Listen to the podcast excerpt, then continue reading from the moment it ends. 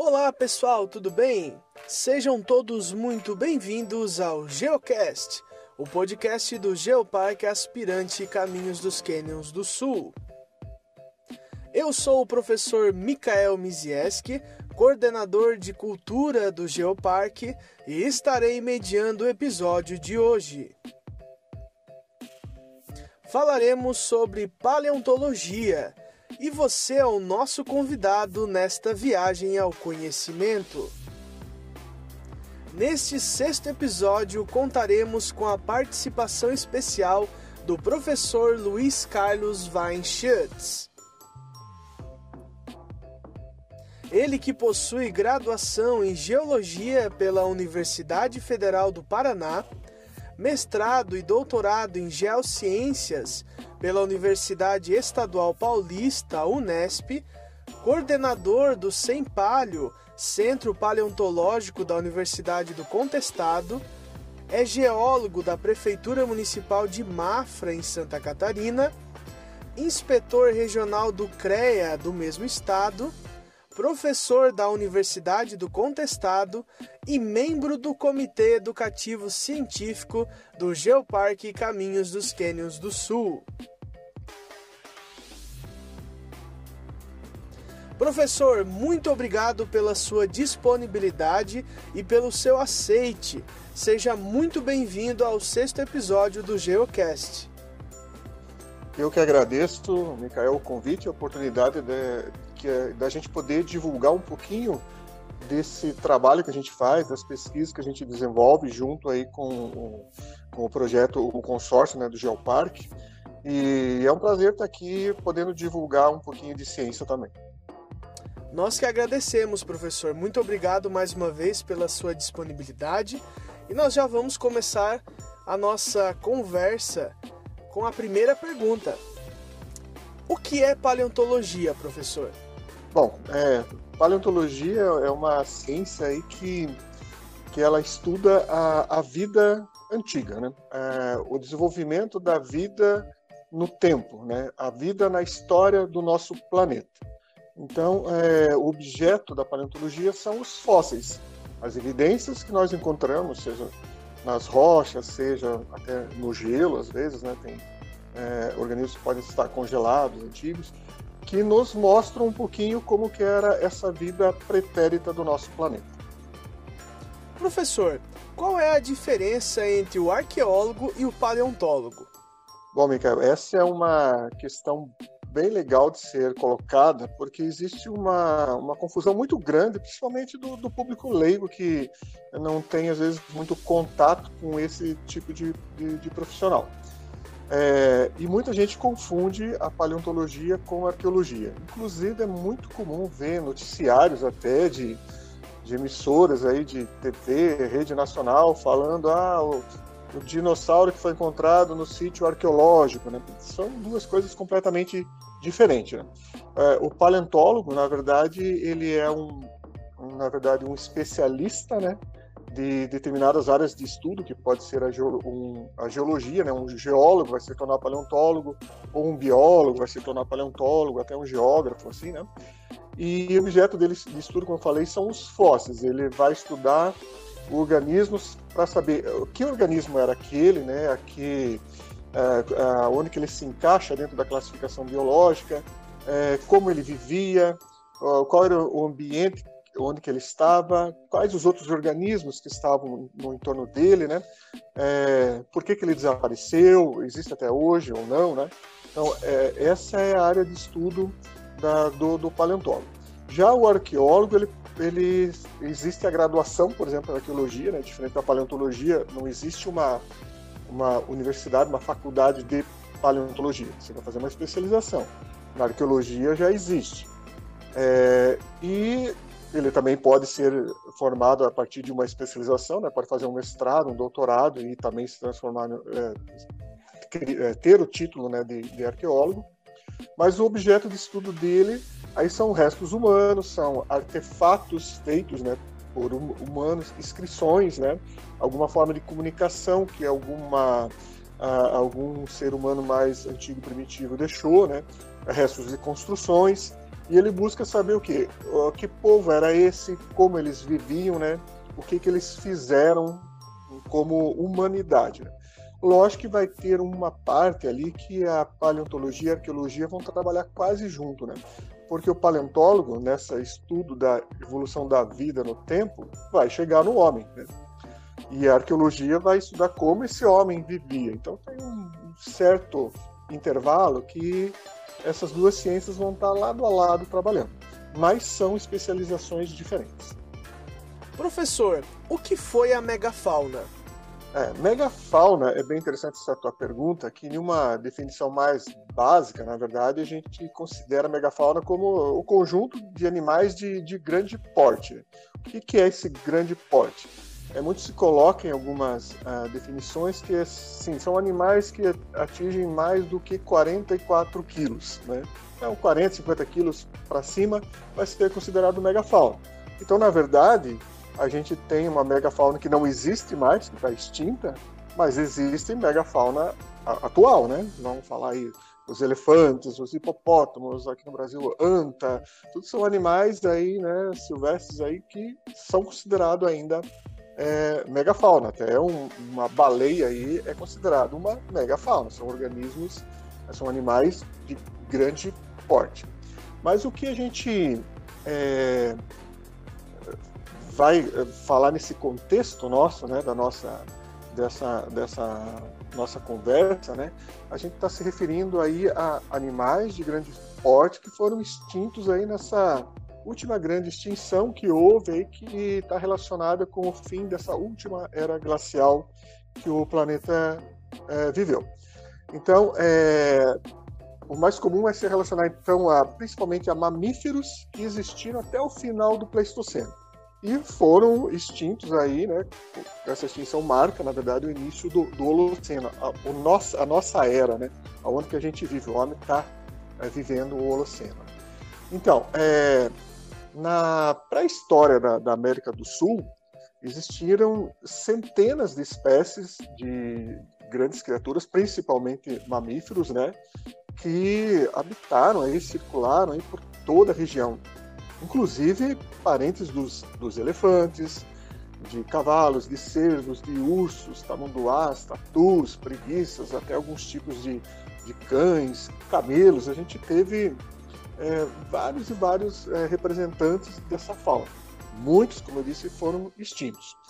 É, como é que, que, que, essa megafauna ficou tão diversificada aqui? Né? Bom, na verdade, a gente tinha criaturas é, vivendo aqui na, na, América do Sul, tinham grandes criaturas também vivendo na, na, na Europa, na América do Norte, e toda essa dinâmica continental criou caminhos que ligaram esses continentes. Né?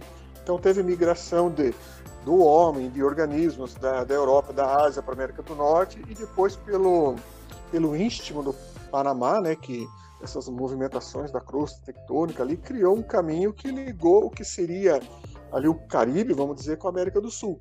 E muitos organismos, é, grandes organismos, né, vieram do norte para o sul e alguns do, no, do sul para o norte. E misturou muita coisa e criou uma diversidade enorme que a gente tem isso de 4 milhões de anos para cá. Né?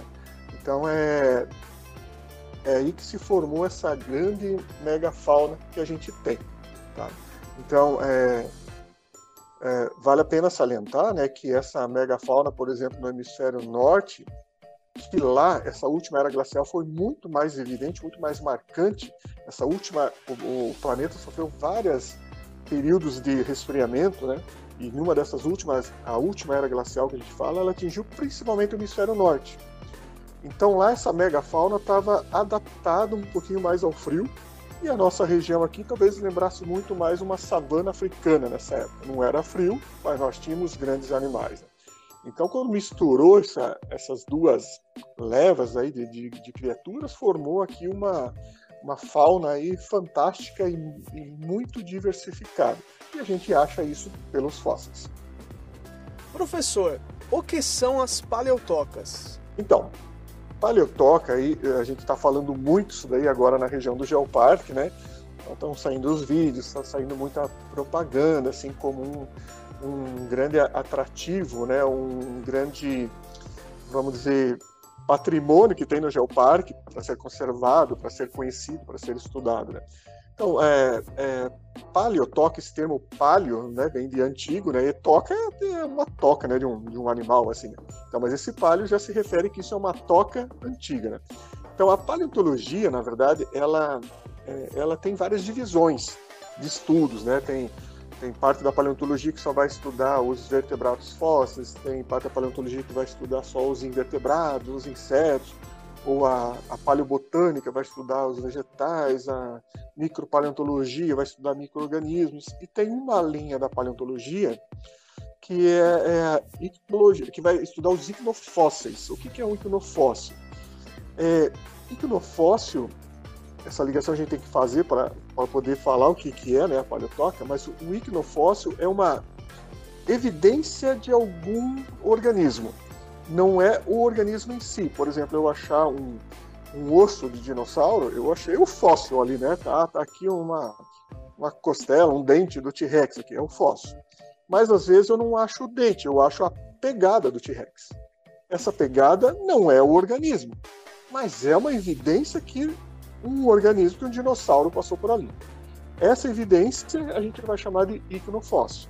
Então, os icnofósseis incluem pegadas de grandes organismos, pistas de vermes, de artrópodes que andaram numa, na lama, numa poça d'água, inclui é, escavações, é, vermes fazendo buracos aí na terra, inclui é, ninhos, né? Inclui até marcas do pingo de xixi de algum organismo, que a gente chama um iconofóssil especial que a gente dá o nome de urólito, né? É, existe no Brasil alguns estudos bem legais que já acharam rochas com marcas de pingo de xixi de dinossauro. Né? Então, bem legal. A paleotoca, como é uma.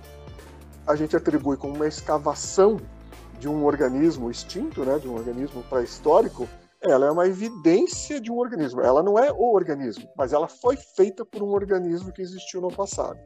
Assim como a os tatus fazem hoje, as corujas fazem, as formigas fazem, elas fazem escavações.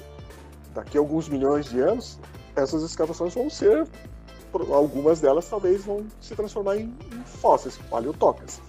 Então, isso que a gente considera paleotoca, uma evidência da ação de um organismo pré-histórico, que não existe mais. Tá? Essas, essa é a definição melhor para paleotoca. Às vezes, a paleotoca na verdade, a maioria dessas que a gente encontra na região aí do, do, do Geoparque, elas estão ali abertas, bonitas, algumas poucos né, desmoronadas, né, ou a, afundadas, alguma coisa assim, ou até alagadas. Mas às vezes, como essas escavações são muito antigas, foram feitas há muito tempo atrás, elas podem com o tempo ser preenchidas. Então é comum a gente chegar num barranco e ver lá não um buraco, a gente vê um sinal redondo uma rocha por fora e cheia de, de terra, de um material mais friável no meio. Ela foi entupida com o tempo, com a erosão, com a circulação de água, etc. Aí essa paleotoca recebe um nome bem diferente, até bem esquisito. A gente chama de crotovina. Uma paleotoca, vamos dizer, entupida, a gente dá o nome de crotovina. Também é um nome, um nome que vocês poderão ouvir falar aí no Geoparque qualquer hora dessas também, tá? Professor, quais animais da megafauna teriam feito as paleotocas? Bom, é, esse estudo de paleotocas, vale a pena que a gente fazer um, uma observação, é um estudo meio recente na, na, na, na, ciência da paleontologia, né? A paleontologia já existe há, há vários séculos aí, o pessoal lá na, né, na Europa lá já estudava isso daí mesmo sem ter metade da, dos, da, dos mecanismos que a gente tem hoje de fazer pesquisa, né? Já se estudava. Mas paleotoque é algo muito recente, de poucas décadas só de conhecimento. Por quê? É, porque as paleotocas, na verdade, elas são quase que exclusivas da, da, da América do Sul. Essas paleotocas feitas por animais da, da megafauna, que daqui a pouco a gente discute um pouquinho mais, é, elas não existem na, na, na, América do Norte, não existem na Europa, não existem na Ásia.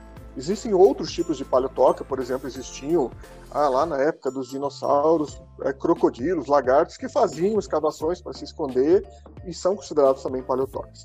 Mas paleotocas desses grandes mamíferos, elas são praticamente exclusivas da América do Sul. É Argentina, Uruguai, Brasil, Paraguai, no Chile, que realmente se encontram, e principalmente aqui no sul do Brasil, que praticamente existe quase, dá para você falar, um enxame de paleotóxicos, uma quantidade muito grande, né, que a gente pode até discutir para frente por que a gente considera, por que a gente acha suspeito que tem tantas ainda.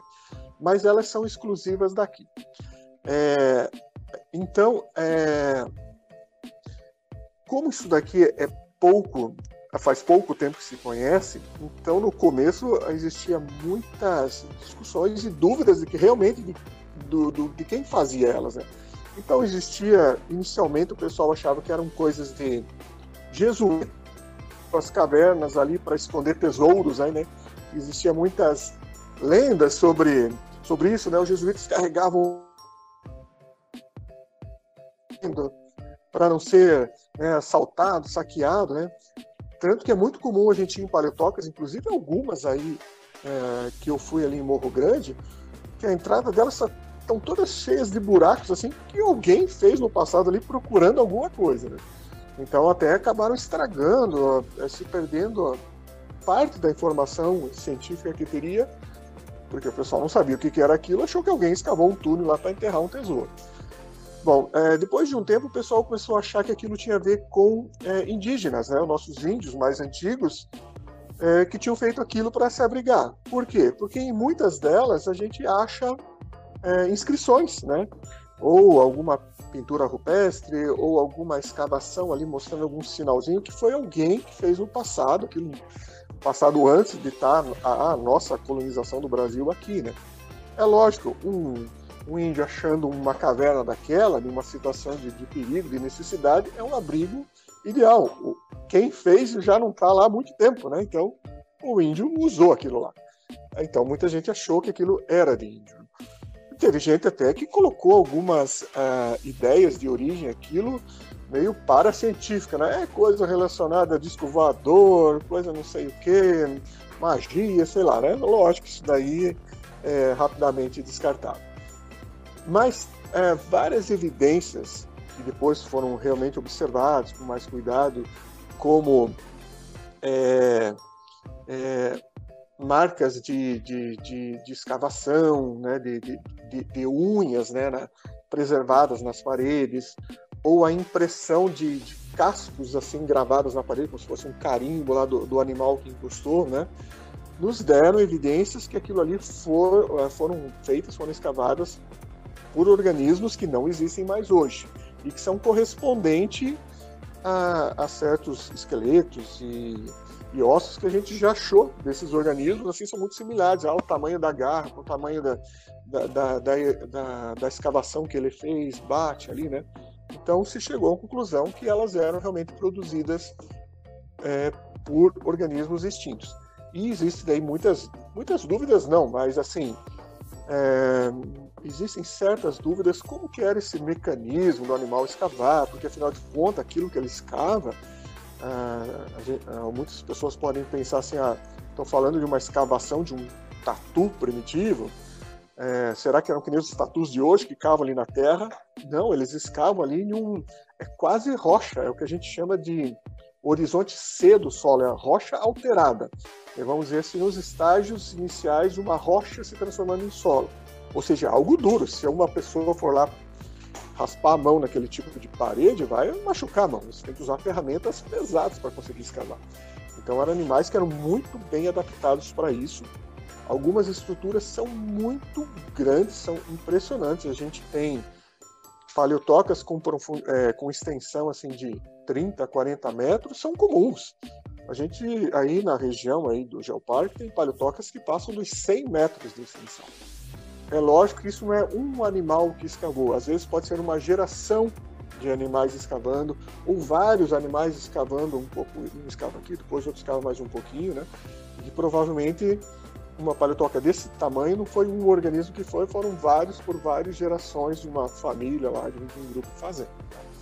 Mas é, as indicações de marcas de garras, de impressões de carapaças que a gente acha, indicam que, ela, que elas foram produzidas principalmente por um, um, grande grupo de animais que a gente chama de xenarcas, que hoje inclui os tatus, os tamanduás e os bichos preguiças, mas que naquele período a gente acha que são principalmente ou os preguiças gigantes, de dois grupos, né, ou o Lestodon ou o Glossotherium, ou tatus gigantes. Mas daí dos, das várias uh, famílias que existiam de tatus, principalmente dois gêneros ali, o Pampatere e o Pro, Propaopus. É, por que, que se acham desses grupos? Porque o tamanho das paletocas, basicamente, elas são dois tipos de formas, assim, uma ovalada muito grande e uma mais horizontalizada menorzinha, que essas seriam dos tatus e a grandona seriam dos bichos preguiças. Mas existe suspeita, talvez até de algum é, existiam nessa época ursos muito grandes na região, que será que ele, hoje os ursos na América do Norte ocupam cavernas, etc. Será que aqui eles não também não eram responsáveis por essas escavações? Ainda não tem evidências, mas poderiam ser suspeitos, mas de longe assim também estão tá envolvidos aí. Mas hoje se considera é, tatus e preguiças gigantes.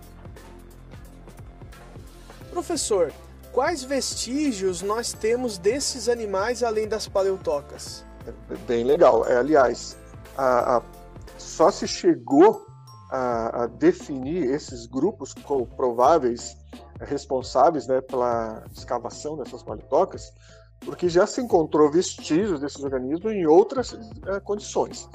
É, só para vocês terem uma, uma ideia, como curiosidade, né, em todas essas paleotocas que a gente visitou aqui no, no, sul do Brasil, principalmente essas aí na, na, na região do Geoparque, em nenhuma delas foi encontrado nem sequer um fragmento de osso desses organismos. Como é que se sabe isso? Porque em outras situações a, a, já se encontrou os restos, os esqueletos de vários desses animais da megafauna. Então existem é, regiões, por exemplo, de lá no Rio Grande do Sul, por exemplo, na, na Várzea, aqueles rios lá que compõem lá todo o sistema de, de, drenagem lá do Arroio Chuí, por exemplo, lá as áreas de enchente desses rios, novamente elas formam cavas que esses animais acabam morrendo lá perto, são soterrados e acabam fossilizando. Então o pessoal é, já achou esqueletos quase completos desses tatus aí no Rio Grande do Sul, no Uruguai, na Argentina. É, toda a nossa faixa litorânea, aí, desde o Rio Grande do Sul até ali, vamos dizer, Laguna, é muito comum é, é, muito comum não ocorre de pesquisadores de pescadores quando vão puxar arrastão trazerem ossos enroscados e ossos de animais assim até que eles não conseguem reconhecer há, há, uns dois, três anos atrás, ou dois anos atrás, na região de Sombrio, um pescador puxou na, na rede dele um pedaço de uma mandíbula de um mastodonte. Né?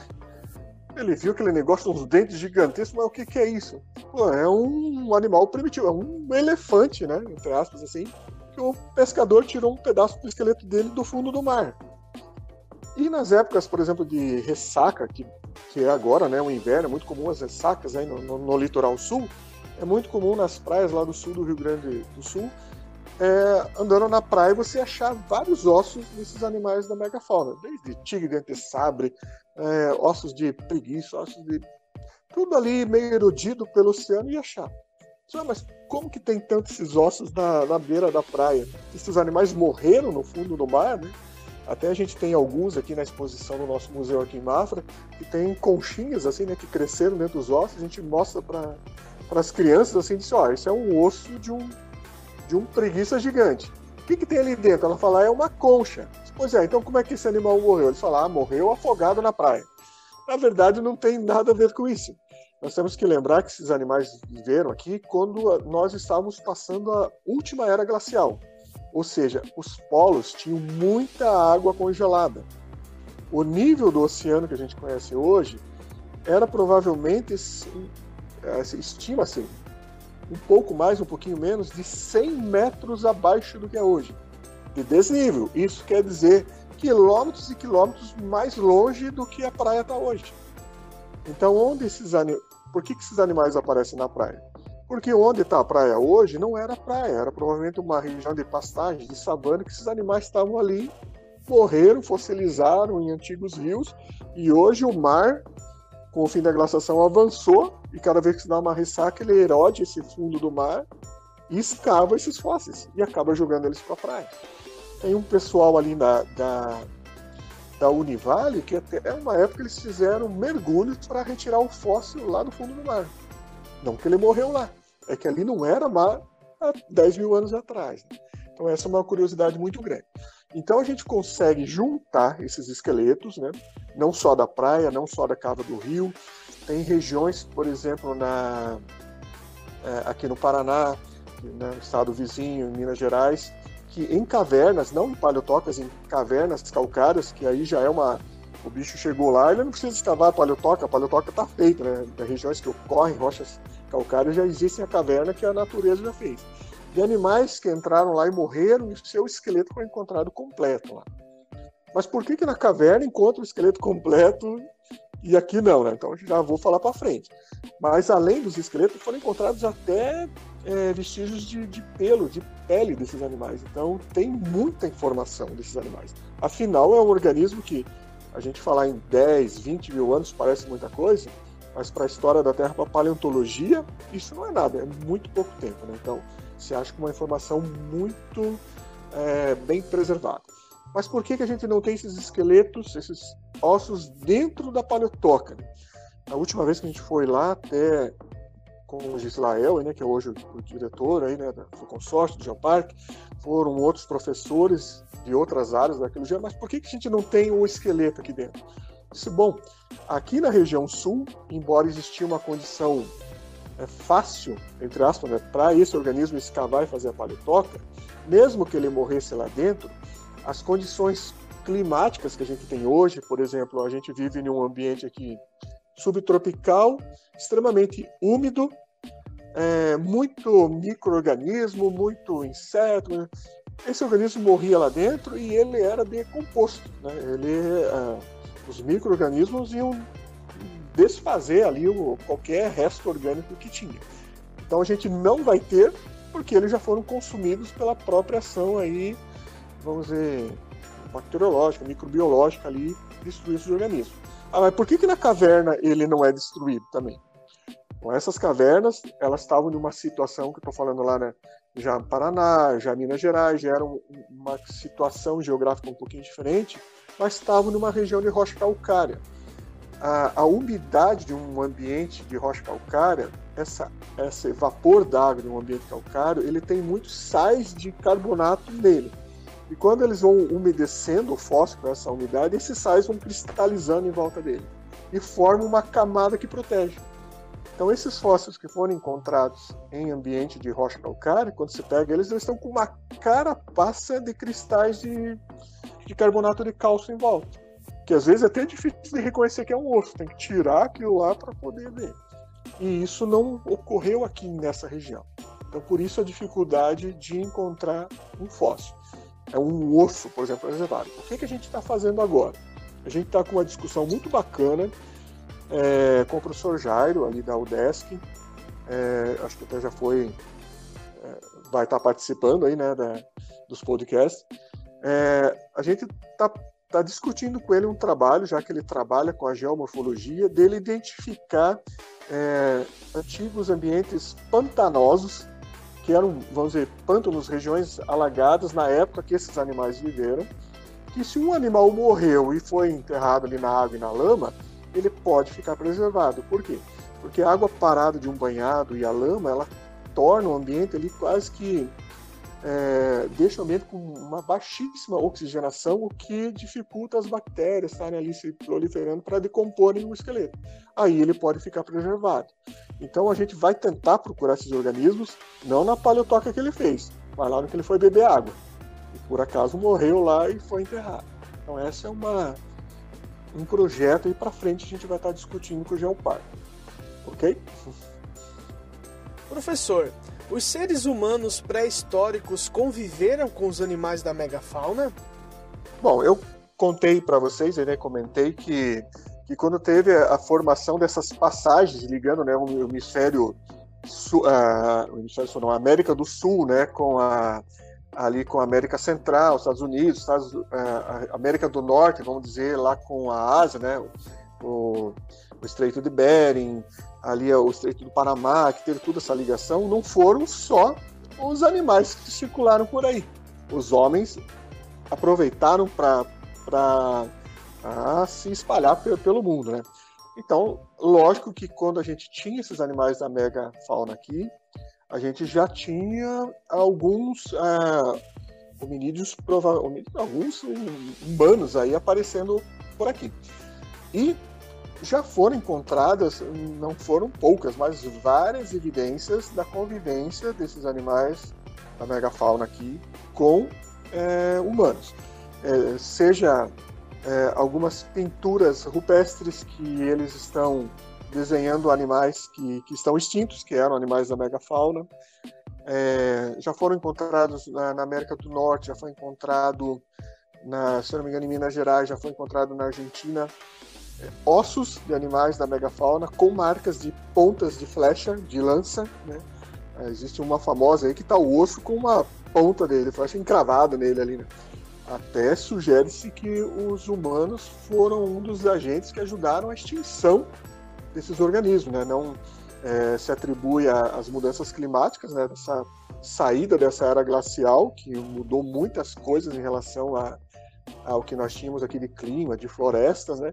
Mas o homem também a, atuando na, na, na, caça aí, a, competindo né, com esses animais no ambiente e ajudaram na extinção de boa parte desses organismos aí que foram extintos. Então, sim, eles conviveram.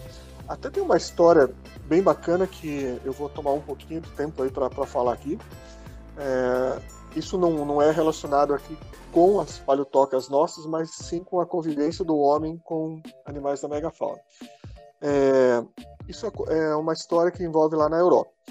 É, na época da Segunda Guerra Mundial, lá quando muita gente estava fugindo lá do, dos nazistas, na França teve uma população lá que, que se abrigou em umas cavernas lá que são famosas na França por é, terem sido descobertas muitas inscrições rupestres, que foram cavernas que foram habitadas por humanos que já foram datadas de desde coisas assim de 2 mil anos até 40 mil anos teve ocupação de gente na, naquelas cavernas.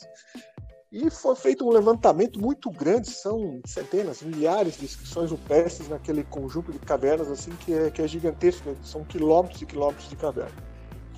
E uma dessas pinturas, ela tinha um, vamos dizer, artistas, né, né dos homens das cavernas, vamos dizer assim, muito bons, que eles representam, eram desenhos assim perfeitos, assim que hoje a gente teria dificuldade para fazer um desenho daquele com um pedacinho de, de carvão, com qualquer cor de, de semente ali numa parede ali. Mas teve uma, um desenho muito legal que era de um, de um tipo de um cervo, né, é, com chifres enormes, assim, que era o, é, o maior chifre que algum a, animal já teve. Esse, essa espécie ela é, ela tem o nome de Megas, é, Megaceros, Megaceros, uma coisa assim, por causa do tamanho do chifre, de uma ponta a outra dá mais de 3 metros. Assim, então, é, imagine um bicho com uma galhada assim gigantesca. E esse animal era caçado por esses uh, homens da caverna porque tinha lá as pinturas lá dele, lá de gente atrás com lança, coisa assim. Então eles desenharam isso. Mas os cientistas tinham achado já em um poço de piche que tem lá numa região lá da, da Europa dezenas desses esqueletos desse desse cervo assim é, completos. E eles montavam lá tudo e representaram ele de um jeito que quando eles encontraram essas pinturas rupestres, eles viram, nossa, nós estamos descrevendo ele errado. Porque eles colocavam lá um animal normalzinho com chifrão. Quando eles começaram a ver esse desenho dos homens das cavernas, eles viram que eles desenhavam esse animal com chifre grande, mas ele tinha uma corcova. Que os cientistas, os paleontólogos não teriam nunca como saber, porque a corcova é uma camada de gordura, é uma reserva lá energética, que no esqueleto não vai aparecer nunca. E lá, graças ao desenho desses homens das cavernas, um desenho lá desse, lá, 8, 10 mil anos atrás, o cientista, o paleontólogo de hoje, obteve uma informação que ele nunca ia ter só com o esqueleto. Então isso é muito legal e mostra essa convivência, né? Até com um colega aqui na, na, sala que ele passou essas cavernas, eu não lembrava no nome, né? É, é é? Chevette, o nome da, da, das cavernas lá, né? Que ficam na, na França lá e são, são famosas por essas pinturas. Né? Mas essa é uma história legal, né? Do, do, vamos dizer, do curioso, do homem das cavernas que já era, sem saber, um cientista, um observador da natureza que deixou uma informação lá há 8 mil anos para nós hoje entender o que era uma criatura. Né? Isso é uma história fantástica, assim, quem é da paleontologia, assim, se arrepia quando ouve essa história, né? Porque o cientista lá atrás, né, do homem das cavernas, lá deixou uma informação para o cientista de hoje. Professor, como os pesquisadores desvendam a cronologia desses seres? Então, a gente é muito comum ver noticiário, né? Descobriu um fóssil, tem 100 milhões de anos, ah, tem 40 mil anos, ah, é da era do gelo será que a gente acha o fóssil e ele tem uma certidão de nascimento junto? Tem ali alguma algum reloginho que está marcando, né? Na verdade, muitas vezes tem, né? E a natureza é, criou um jeito de colocar um relógio nas coisas. Né? O que aconteceu foi que o homem demorou para descobrir, né? Como que a natureza deixava a marca do tempo nas coisas, né? É, ainda mais quando a gente está falando não de de, de décadas, de séculos, gente está falando de milhões e às vezes a gente até fala em bilhões de anos, né? Como é que aquele doido daquele cientista sabe? Então é, nós não nos espantamos quando a gente fala para alguém assim, ó, que vai visitar aqui o nosso museu, olha, esse fóssil aqui desse peixe aqui de Mafra tem 300 milhões de anos. Né? Eles olham com aquela cara duvidando, assim, né? É lógico, se a pessoa não tem a, a, aquela base, ou, ou né, é, faltou transmitir esse conhecimento para a pessoa, o mais normal é realmente duvidar como é que ele sabe disso, né? É uma coisa assim, quase que, que, que não dá para imaginar como é que se descobre. Mas a, a, os, a, curiosidade do pesquisador foi ele buscar essa, essa forma de calcular o tempo. Aliás, isso é que moveu boa parte do conhecimento da paleontologia, é saber quanto tempo que o nosso planeta está aqui. E esse é um conhecimento que foi desenvolvido há pouco tempo. Isso aí fazem 200 e poucos anos que esse conhecimento vem sendo desenvolvido, que é o que a gente considera aí a, a, a história da geologia moderna, quando os conceitos que, que desenvolveram o que a gente conhece de geologia e paleontologia até hoje vieram. Isso é um conceito que vem há 200, 200 e poucos anos só. A primeira forma, então daí a gente fala assim, que na paleontologia tem duas formas da gente datar as coisas, né? Falar de, de, de quanto tempo tem as coisas. É uma datação que a gente chama relativa ou datação absoluta. A datação relativa foi a primeira que surgiu, que ela não dava exatamente há quanto tempo existe aquela coisa, mas falava que essa coisa é mais velha do que essa. Por exemplo, o homem começou a entender, olhando paredões de rochas lá da, da, da costa sul da Inglaterra, que é cheia de fósseis lá. Você tem paredões de 30 metros de altura que você acha fósseis desde a base desse paredão até lá no alto. E ele começou a ver que os fósseis de conchas de amonites que ele acha lá embaixo cada vez iam ficando diferentes, mais complexos conforme pegava um fóssil mais lá em cima. E alguém logo percebeu que, poxa, mas aquela camada que está lá embaixo, que tem um fósforo, era um fundo de um, de um mar, de um lago, qualquer coisa assim. E se tinha uma outra camada em cima com fósseis, aquela camada foi depositada em cima, e a outra em cima, e a outra em cima. O que que eles relacionaram? Aquele fóssil lá do alto do meu morro, que está lá nos 30 metros de altura, é bem mais novo que esse que está aqui na base. E o que está no meio intermediário. Ah, beleza. Então, se eu estou falando de uma forma bem resumida, mas se construiu uma relação assim de, de entender as camadas de rocha e os fósseis onde eles estão e com relacionar. Ah, nesse lugar aqui tem um fóssil aqui de um dente de dinossauro, de um osso de pterossauro, sei lá do que. Aqui nesse outro lugar, que está mais acima, tem um osso de um mamute. Ah, esse mamute é mais novo que esse dinossauro. Então, aí foi se montando uma correlação de quando as coisas surgiram. mas ainda não se sabia há quanto tempo atrás essas coisas tinham surgido. Aí veio a, a, a física ajudando muito a, a gente. É, com a descoberta da radioatividade, aí se, com os estudos, o avanço do conhecimento da radioatividade, se descobriu o mecanismo para se calcular o tempo antigo. Porque com a radioatividade se descobriu que tem elementos radioativos que são instáveis e que eles, quando eles se formam, eles buscam a estabilidade. Cada elemento radioativo tem um tempo preciso, único para ele, que ele vai buscar a sua estabilidade. Tem elementos radioativos que levam segundos entre ele ser formado e ele virar estável. Tem elementos radioativos que levam milhares de anos. Tem elementos radioativos que levam milhões ou bilhões de anos para buscar radioatividade. O que, que o cientista descobriu? Que quando ele acha uma rocha que se formou que tem esse elemento radioativo que levou bilhões de anos, e ele calcula a proporção entre o elemento radioativo instável para o elemento estável, e ele sabe qual que é esse tempo que leva, com essa proporção ele consegue calcular quanto tempo aquela rocha se formou. Aí foi descoberto o método para se calcular o tempo das coisas. Então, quando a gente acha um fóssil numa rocha, a gente vai buscar se essa rocha tem elementos radioativos que se formaram quando esse fóssil foi depositado, e eu vou fazer esse cálculo da quanto tempo que ele, qual a proporção do elemento estável para o instável, eu sei qual que é o tempo que ele leva para se estabilizar, eu sei calcular o tempo que aquela rocha tem.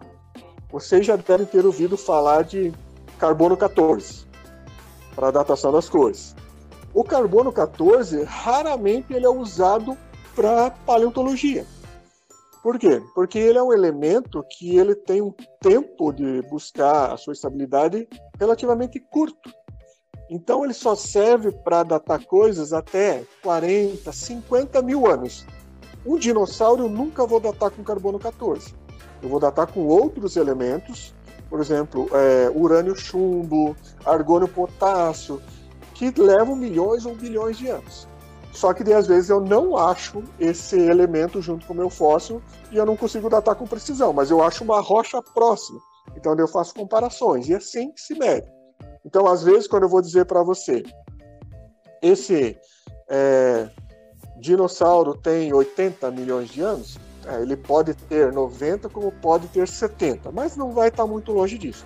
Às vezes eu consigo achar esse elemento bem próximo dele e dizer, ele tem isso. Tá? Então, é, o cientista, quando fala isso, ele está embasado em várias informações, que pode ser a datação absoluta, aí sim, eu estou cravando a idade dele aqui, ou ela é relativa. Ah, esse aqui nessa camada foi datado disso. Esse está um pouquinho em cima. Não consegui datar, mas eu sei que ele está próximo, então ele está nesse intervalo de tempo. E é assim que a gente data as coisas aí. Se a gente achar um pelo, por exemplo, aqui de, de megatério nessas escavações, que, que pode preservar de repente, aquilo ali ele, ele, é orgânico, ele vai ter a informação para de repente eu usar o carbono 14 para datar ele. Mas o carbono 14 é muito mais usado para o pessoal da arqueologia. Uma múmia, é, um artefato, uma fogueira indígena antiga, eu vou usar o carbono 14 para datar. Então ela é uma ferramenta muito mais da arqueologia do que da paleontologia. A paleontologia usa outros elementos radioativos. Deu? Professor, quais outros fósseis nós temos no território? Legal, eu vou dar um apanhado bem geral. Acho que a gente vai conversar mais para frente com isso, né? Com outro pesquisador também. Mas assim, é, o geoparque ele é muito rico, né? até por isso ele está sendo proposto, né? foi feita essa proposta de, de, de geoparque, né? existe o consórcio, porque além de toda essa beleza da, do, relevo, que a gente fala da geomorfologia, ele tem as ocorrências de paleotóxicos, que estão ficando bem famosas, que faz parte da paleontologia, mas na região ali ocorre uma sequência de rochas que começa mais ou menos ali próximo ali a, a 270, 260 milhões de anos e vão até quase 100 milhões de anos. Então, de 270, 280, 100 milhões, são 180 milhões de anos de história que existem nas rochas do Geoparque. é, boa parte das rochas do geoparque ali são rochas de origem ígnea, magmática, que a gente fala, derrames vulcânicos, que dificilmente vão ter fósseis ali, a não ser as paleotóxicas na parte que essas rochas estão alteradas. Mas no restante disso, esse derrame aí tem 120 milhões de anos. Para baixo disso, você tem um conjunto de rochas que a gente chama rochas sedimentares, ou seja, rochas formadas por é, sedimentos transportados por rio, ou praias, ou sedimentos de deserto, ou sedimentos de lagoas, é, e que todas formam um contexto que podem ter fósseis. Podem não, elas têm. Já existem várias descobertas, já com artigos publicados da região do Geoparque. Desde a parte de, de plantas com a região aí é, do carvão aí que vocês têm aí, né, de Criciúma, Tubarão, Lauro Mille, esse carvão chega na, na, região ali do, do Geoparque, ou essas unidades, não as camadas ricas em carvão, mas outras camadas que fazem parte desse contexto, que estão cheios de fósseis de plantas. Imagine, a gente está falando aí de plantas de 280, 270, 260 milhões de anos. São bem diferentes das que tem hoje, são plantas extintas, mas que, que deram origem a boa parte do que a gente tem hoje. Fósseis de, de insetos, fósseis de de, de conchas, de invertebrados, de, de moluscos. É, tem fósseis aí que estão surgindo, o pessoal tá, tá chegando essa informação para gente, que faz parte daqueles iconofósseis que eu falei no começo da nossa fala, que são pegadas de dinossauros. Né? Então ali é, no antigo deserto que está representado aí nessas lajes de arenito, nessas placas de arenito que o pessoal quebra aí, eles estão numa unidade geológica que a gente chama aqui Formação Butucatu, que também é conhecida como Aquífero Guarani, né, para que o pessoal ouve com mais frequência daí. Essas rochas, hoje é uma, uma rocha dura, uma pedra dura, né, o pessoal quebra para vender, para fazer bloquinho, para construir casa, construir muro, etc. Isso ali há cento e tantos milhões de anos eram areias de dunas de deserto. De um deserto que de vez em quando algum dinossauro estava andando aí por perto, que era bem a época que os dinossauros aí estavam né, no auge aí na, na vida do planeta, eles andavam por ali e deixaram pegadas. E o pessoal tem achado várias pegadas de dinossauro junto com essas lajes, que vai ser objeto de estudo aí. Alguma coisa já saiu, mas a gente pretende futuramente estar tá aí desenvolvendo uma pesquisa bem ampla nisso. Tudo isso daí mostra uma riqueza muito grande para a região do Geoparque. Então, você tem evidências de vida de 10 mil anos, né, com as paleotoques, mas tem rochas aí que mostram um período da vida da Terra aí fantástico, que tem muito interesse de pesquisadores do mundo inteiro. Então, o Geoparque aí tem um patrimônio natural representado aí, principalmente pelos fósseis, incrível. Professor, como surgiu e o que é o Sempalho?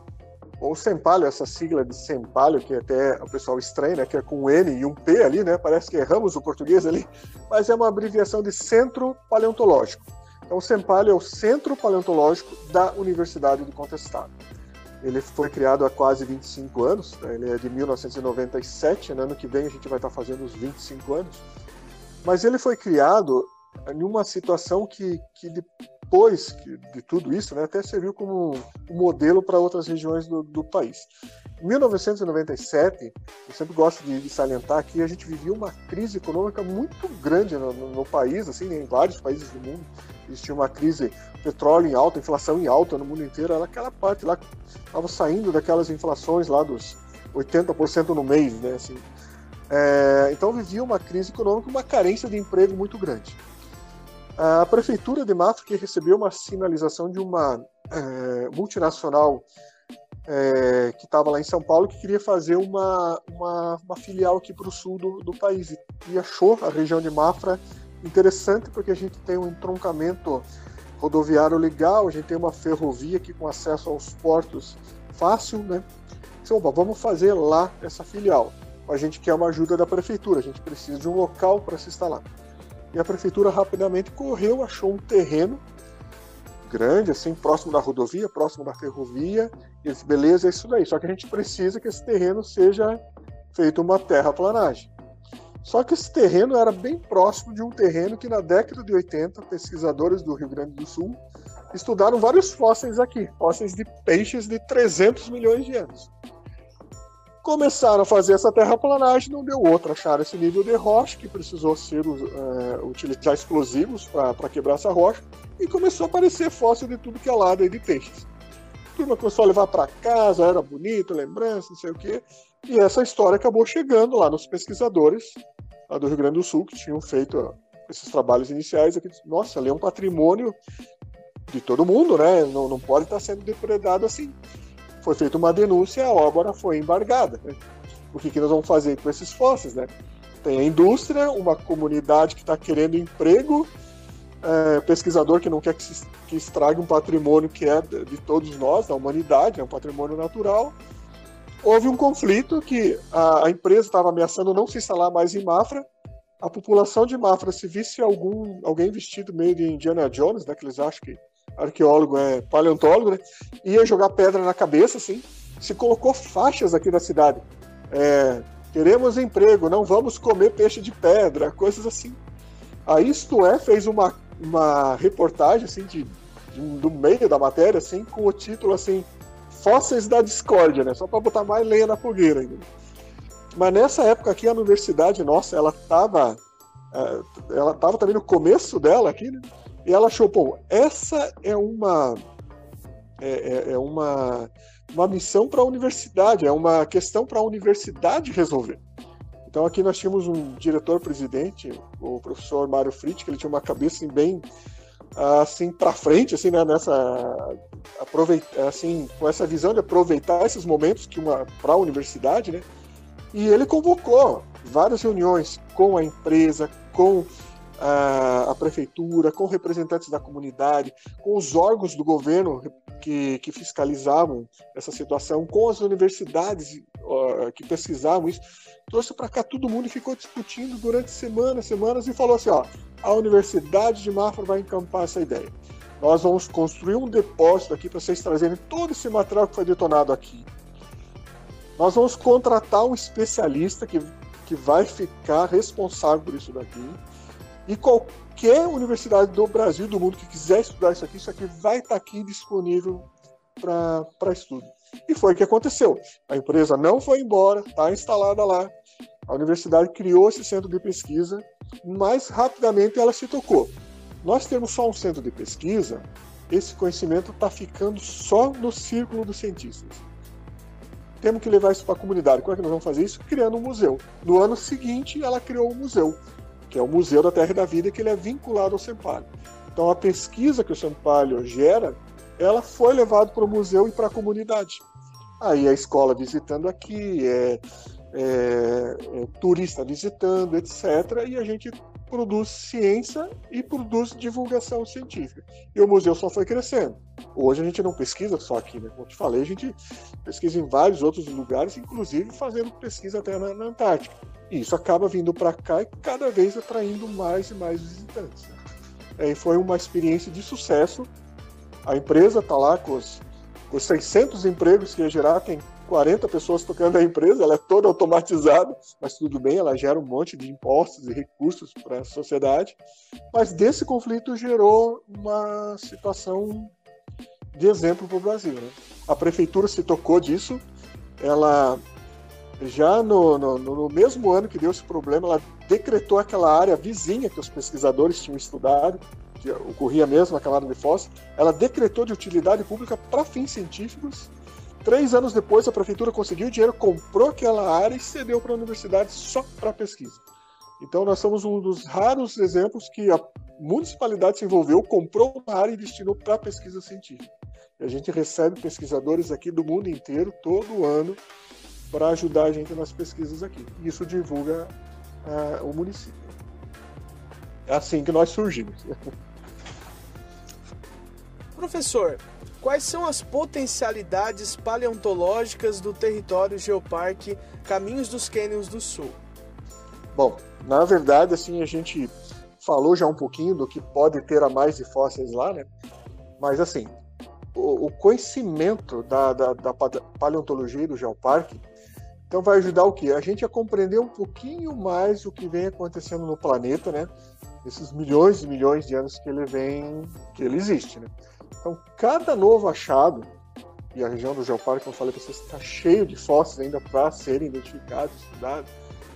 Eu, eu, eu, faço uma comparação assim, né, que cada novo achado que a gente faz na paleontologia é como a gente pegasse um, uma pequena linha da história da vida do planeta e a gente lesse.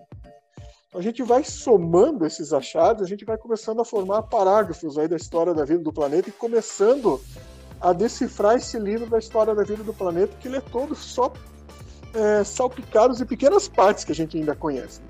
Então, cada conhecimento a mais é muito para a compreensão da história do planeta.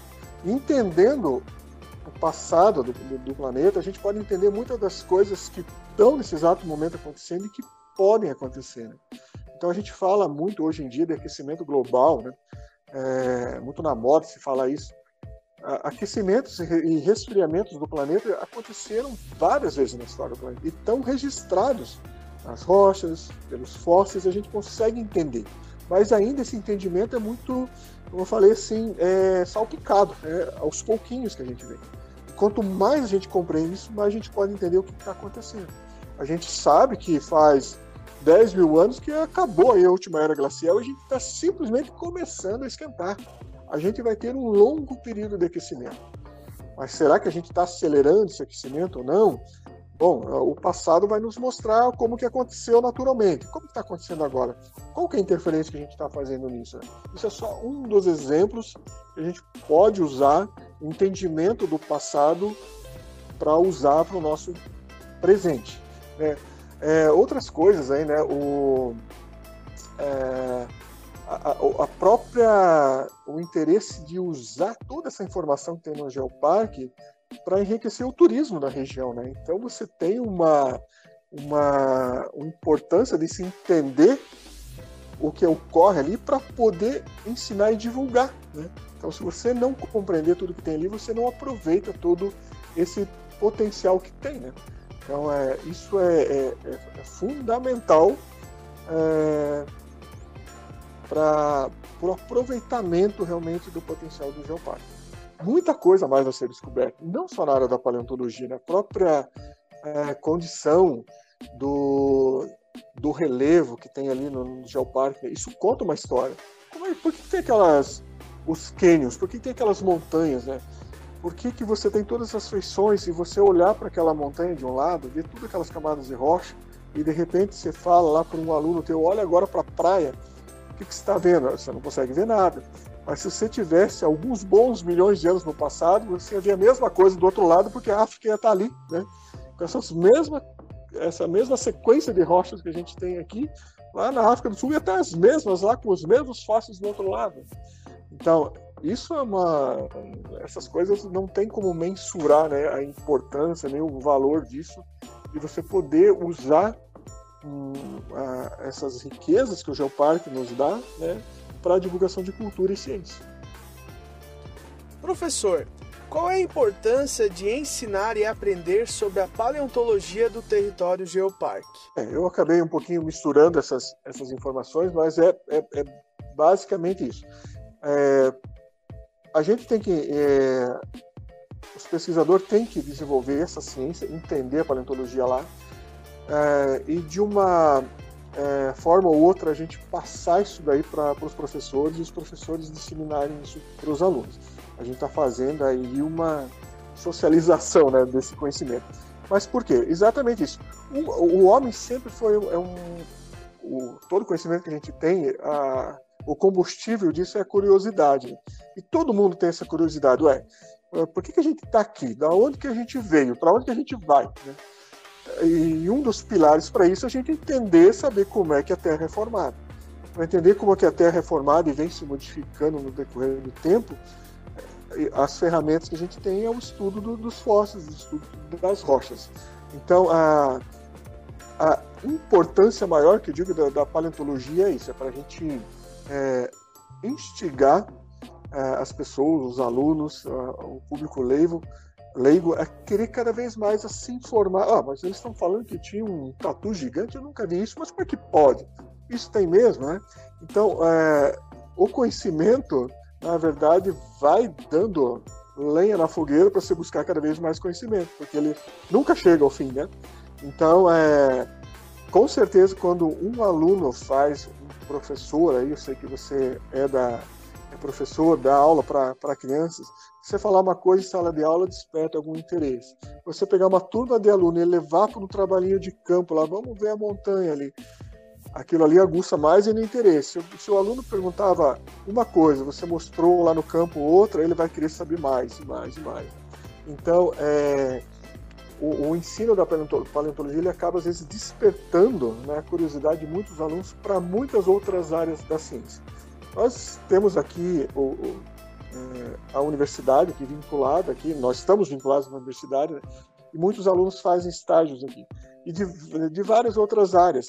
Mas a curiosidade que ele acaba é, buscando, assim, buscando a solução para suas curiosidades aqui no museu, leva ele a ter interesse em várias outras áreas, né? porque ele acaba aprendendo um pouquinho o que é ciência, o que é pesquisa, o que é metodologia de pesquisa, e vários e vários alunos já saíram daqui para mestrados e doutorados. Muitos deles estão hoje de volta na universidade aqui como professores, como professores em outras universidades. Né? Então, é, não só a paleontologia, como qualquer área da ciência, aprender a importância está intrínseca ali no desenvolvimento da humanidade. Professor, que aula!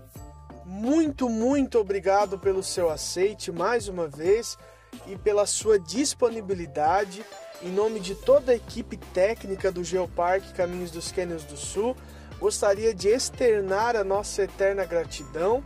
Foram informações super pertinentes e acredito que todos que estão nos ouvindo neste momento conseguiram compreender muito sobre o que é a paleontologia e tudo que está envolvido a esta área do conhecimento. Muito obrigado. Não, eu que agradeço e muito a oportunidade de poder comentar, falar, conversar com você um pouquinho das pesquisas né, que nós aqui do, do Centro Paleontológico da Universidade do Contestado desenvolvemos aí na região do Geoparque. Né? É, é, a gente sente é, assim muito é, aquela sensação de missão cumprida quando a gente pode ter, é, divulgar um pouquinho de ciência né, em, um, em um podcast como esse que você está fazendo, uma iniciativa dessa, é muito legal porque a gente sabe que isso vai chegar para muitas pessoas. Né? Então foi um prazer enorme, né?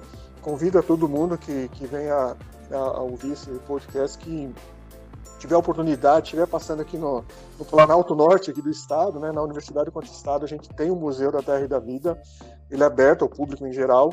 Agora, nesse exato momento, a gente está passando por uma reforma, ele até é, encontra-se fechado. A gente acredita aí que, que, um mês, um mês e meio, aí, dois meses no máximo, a gente vai estar com a reforma pronta. Ele vai estar muito mais confortável ao visitante, com muito mais informação. A sua exposição vai estar ampliada do que já era. E, e a gente vai se sentir honrado em receber qualquer visitante, principalmente se for da região aí do, do Geoparque. Aí. Agradeço a oportunidade e estou disponível aí para qualquer outra é, dia que você precisar mais alguma conversa, a gente está por aí. Né? Estamos aí sempre abertos aí para ajudar na divulgação científica. E mais uma vez, parabéns pela iniciativa. Fica aqui registrado mais uma vez todos os nossos agradecimentos, professor. E fica aqui também aberto para no futuro que a gente espera que seja próximo, novas temáticas para outros podcasts e também outros projetos a serem desenvolvidos no território do Caminhos dos Quênios do Sul. Muito obrigado mais uma vez, professor. Tivemos a honra, portanto, de conversar um pouquinho com o professor Luiz Carlos Venschutz e esse foi o sexto episódio do Geocast, o podcast do Geoparque Aspirante Caminhos dos Cânions do Sul. Até a próxima e muito obrigado pela sua audiência.